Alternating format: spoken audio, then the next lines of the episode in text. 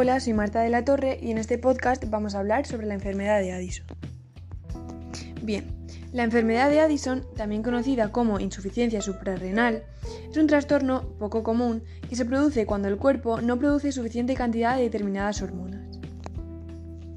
Cuando se produce esta enfermedad, las, las, glándulas suprarrenales, que están justo por encima de los riñones, producen muy poco cortisol y también a menudo muy poca aldosterona.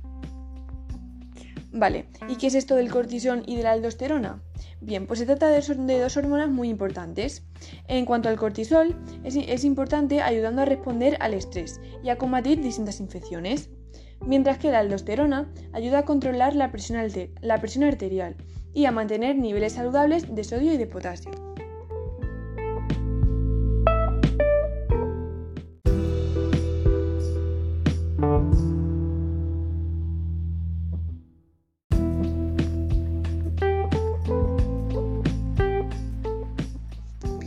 ¿Cuáles son las causas de la enfermedad de Addison?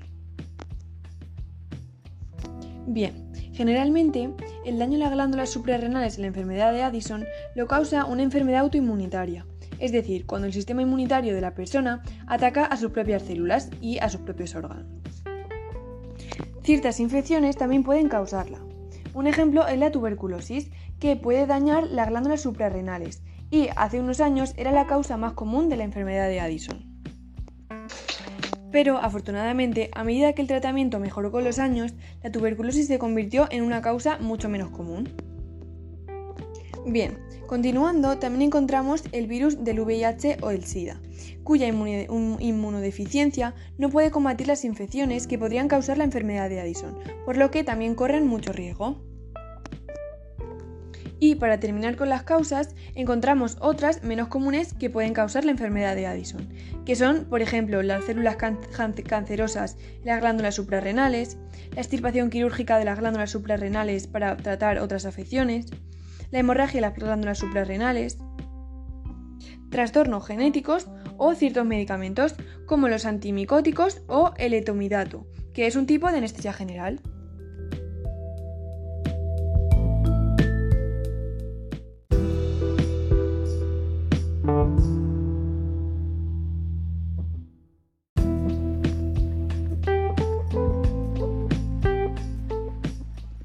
¿Qué síntomas se pueden presentar? Bien, los síntomas de la enfermedad de Addison se suelen desarrollar lentamente, a menudo durante varios meses. En términos generales, la enfermedad de Addison avanza de manera tan progresiva que los síntomas pueden pasar desapercibidos, hasta que se presenta una situación de estrés como una enfermedad o una lesión, que empeora aún más los síntomas. Bien, pues vamos a ver cuáles son esos signos o síntomas que se pueden presentar.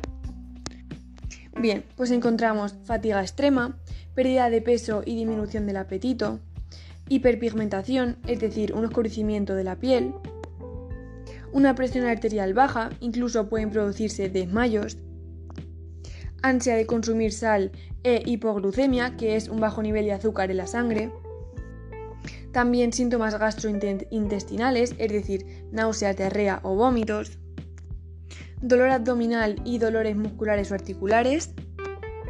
Y por último, caída del vello corporal o disfunción sexual en las mujeres.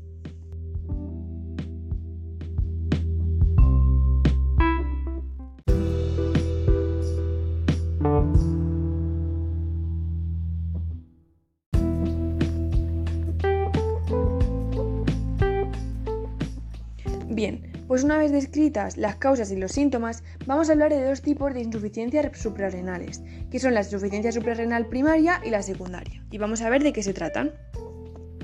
Bien, pues se le llama insuficiencia suprarrenal primaria a cuando se daña la corteza y no se produce la cantidad suficiente de hormonas adrenocorticales.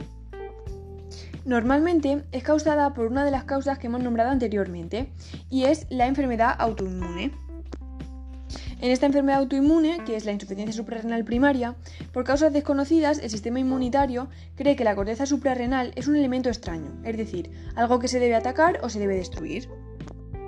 Por lo tanto, las personas que padecen la enfermedad de Addison son más propensas a tener también pues, otras enfermedades autoinmunes que las demás personas. Sin embargo, esta actividad autoinmune del cuerpo no es la única causa que puede provocar una insuficiencia suprarrenal primaria, sino que también existen otras, que son las siguientes.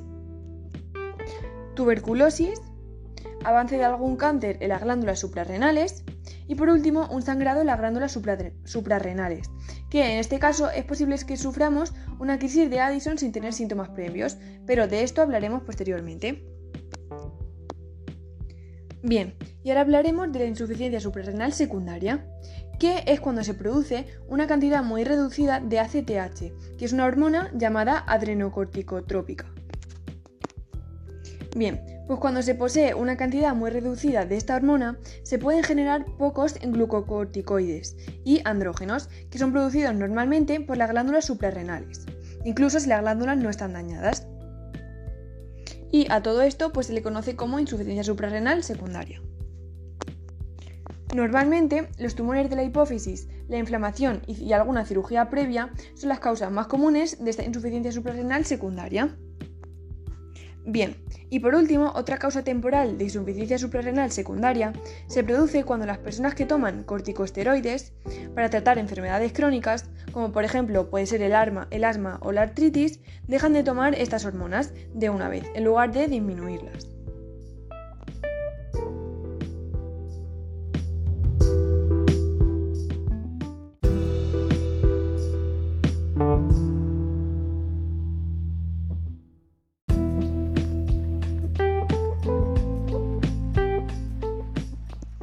Bien, a continuación vamos a hablar sobre las posibles complicaciones que se pueden sufrir, en concreto sobre la crisis de Addison. Bien, cuando se padece la enfermedad de Addison y no se recibe ningún tratamiento, la tensión física, como por ejemplo puede producirse por una lesión o por una infección, puede provocar una crisis de Addison. Esta crisis proviene porque normalmente las glándulas suprarrenales producen de 2 a 3 veces la cantidad normal de cortisol eh, en respuesta a la tensión, a esta tensión física que se puede sufrir. Por lo tanto, cuando se produce una insuficiencia suprarrenal, la incapacidad para aumentar la cantidad de cortisol ante la tensión provocada puede provocar una crisis de Addison. Bien, esta situación pone en peligro la vida de la persona y causa una presión arterial baja, bajos niveles de azúcar en sangre y altos niveles de potasio en la sangre. Por lo tanto, si se sufre, se necesita atención médica de inmediato.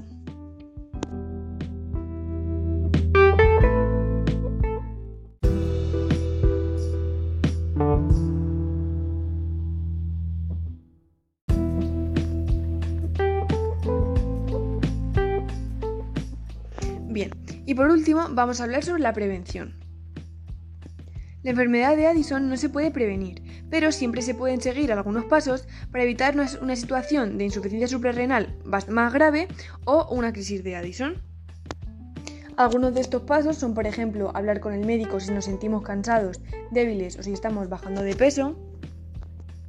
Si ya nos encontramos diagnosticados de la enfermedad de Addison, pues siempre preguntar al médico nuestras dudas o qué debemos hacer cuando nos sentimos enfermos. Y por último, si nos sentimos muy enfermos o si particularmente tenemos vómitos o no podemos tomar medicamentos, acudir siempre al servicio de emergencias.